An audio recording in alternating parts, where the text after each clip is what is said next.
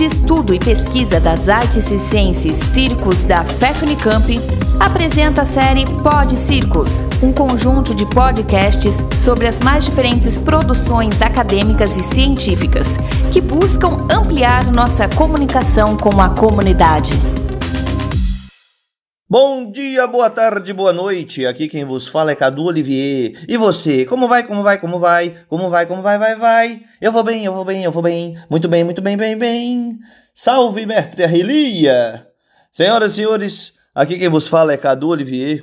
Eu, com meus 33 anos, hoje vivendo um sonho que é ter um circo na região norte, no interior do estado mais novo do Brasil o Tocantins. É isso mesmo. Quem aí já ouviu falar do Festival de Circo de Itaquaruçu? É realizado aqui. Há 10 anos estamos aqui promovendo um grande evento na qual reúne artistas do Brasil e fora do Brasil, celebrando a arte, celebrando o circo, fazendo, enfervescendo o território com amor, cultura, responsabilidade social, integração, coletividade. E assim é considerado o maior evento circense da região norte do Brasil. Pois é, pessoal, é uma linda história, mas a trajetória foi um grande desafio, né? Eu sou filho de professor, minha mãe comerciante, então, essa veia de comunicação, essa veia da necessidade de se relacionar com o outro, com as pessoas, é genético, tá no sangue, é ou não é? Então, gente, eu acredito que eu não poderia me transformar em outra coisa. Filho de peixe, peixinho é, é ou não é? A gente é a evolução dos nossos pais. Então, tendo isso no meu DNA, me vejo como uma pessoa que tem essa habilidade a ser trabalhada, a ser desenvolvida. Faço isso desde então. Então, gente, vamos lá. Conhecendo diversas pessoas com esse perfil, eu vejo que a autonomia, a autossuficiência, a liberdade é uma coisa que encanta muito todo mundo, não é verdade? Porém, alguém com tal habilidade consegue acessar essa autonomia com o próprio recurso que ele tem ali, ó, de, de comunicação, sabe? Então isso desde criança me encantou. Esse lance da comicidade, que eu vi uns meus tios que contavam piada, que era engraçado, as pessoas ficavam mais em volta deles. Então essa essa veia cômica, ela também se desabrocha, também é desenvolvida desde a adolescência. Começo a trabalhar muito novo, muito cedo, porque eu queria essa autonomia também ter o meu dinheirinho para fazer minhas coisas. Então sempre olhei carro, vendi doce no semáforo, entregava papel no, no, no, semáforo, fazia nas portas de loja, fazia muitas coisas desde criança. Tive uma oportunidade de estudar numa escola muito boa que tinha diversos segmentos artísticos para se desenvolver lá. Consegui também, ainda adolescente, entrar numa multinacional através do Senai e nessa multinacional conheço uma palhaça. Ela me disse assim: Amigo, abriu vaga no grupo. Se você gostar ou quiser participar, vai lá. Você vai gostar, eu acredito. Vai ser muito legal. Você tem o perfil para esse tipo de trabalho.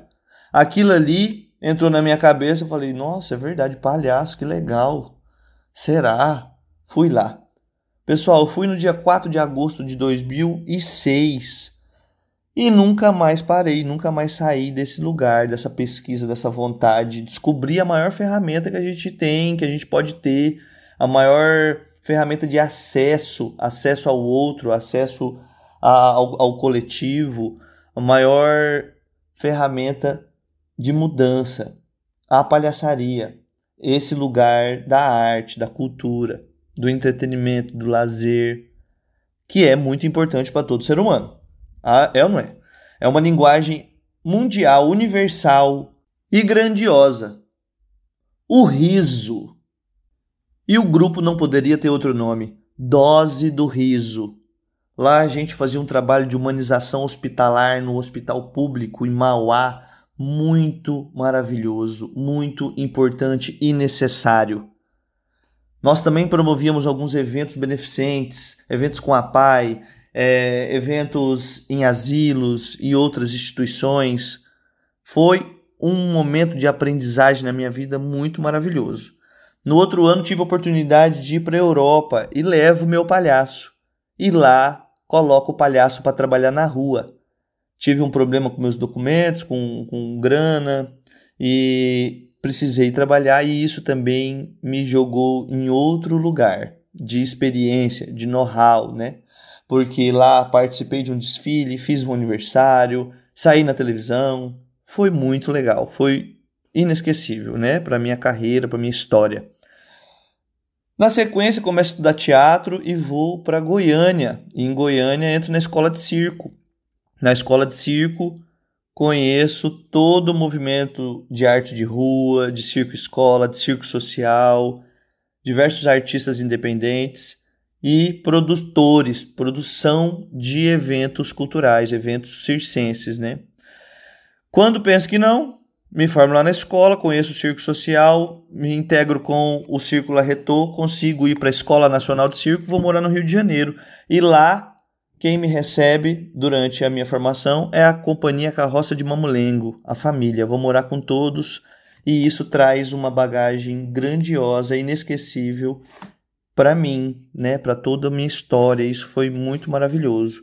Gente, Lá também conheço o Circo Crescer e Viver, viro professor de um projeto de extensão deles lá no Circunflexo, no interior do, do Rio de Janeiro, e formo minha primeira turma, aonde eu ensino palhaçaria, equilibrismo, acrobacias aéreas, malabarismo e a linguagem circense, né, vivida ali por alguém apaixonado naquilo que faz.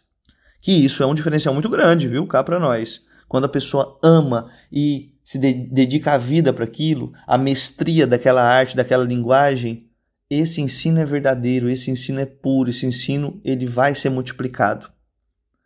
Gente, volto do Rio de Janeiro, vou para o Tocantins.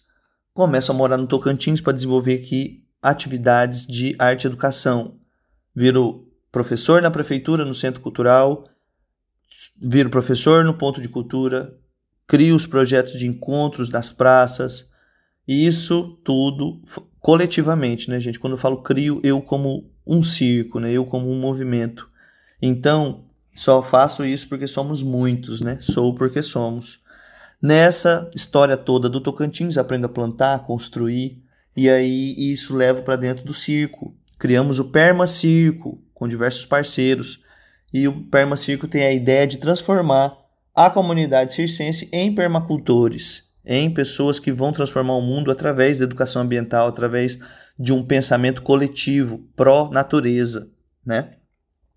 Então, o Festival de Circo continua acontecendo, o Perma Circo é um grande projeto. Existe o Adventure Circus, que é a recepção de turistas, né, aqui no circo, que tudo isso são mecanismos que a gente encontra para manter esse grande projeto, não é verdade? Então, gente, poder ensinar isso, ensinar essa linguagem, transformar um outro ser em alguém com uma melhor autoconfiança, com, mais, com mais autoestima, sabe? Alguém mais preparado para o mercado de trabalho, para a vida coletiva. E isso é um grande sonho, né? E aí a gente, nesse ensinamento, ensina é, a, a linguagem da palhaçaria é, que nem nossos mestres nos ensinou, né? Com reprises, cenas, pesquisando figurino, maquiagem, vendo os vídeos, vídeos antigos, palhaços das mais variadas formas e culturas, né? Tudo é uma pesquisa coletiva, é um formato de educação popular mesmo da palhaçaria, né? Nada técnico, algo muito mais é, orgânico, né? E quando o trabalho começa a amadurecer, a melhor escola é a rua não é verdade? Que nem é os nossos, os nossos grandes mestres foram e são né, artistas da rua, do circo, do teatro, da escola, do shopping, de todos os lugares, do hospital. Não é verdade, gente? Minhas referências são os grandes palhaços europeus, os palhaços brasileiros, Grande Otelo, Benjamin de Oliveira, é, Biribinha, né, é, é, as, as palhaças, as Marias da Graça, é, grandes artistas que revolucionaram a cena e revolucionam até hoje, não é verdade? E o palhaço é isso, né?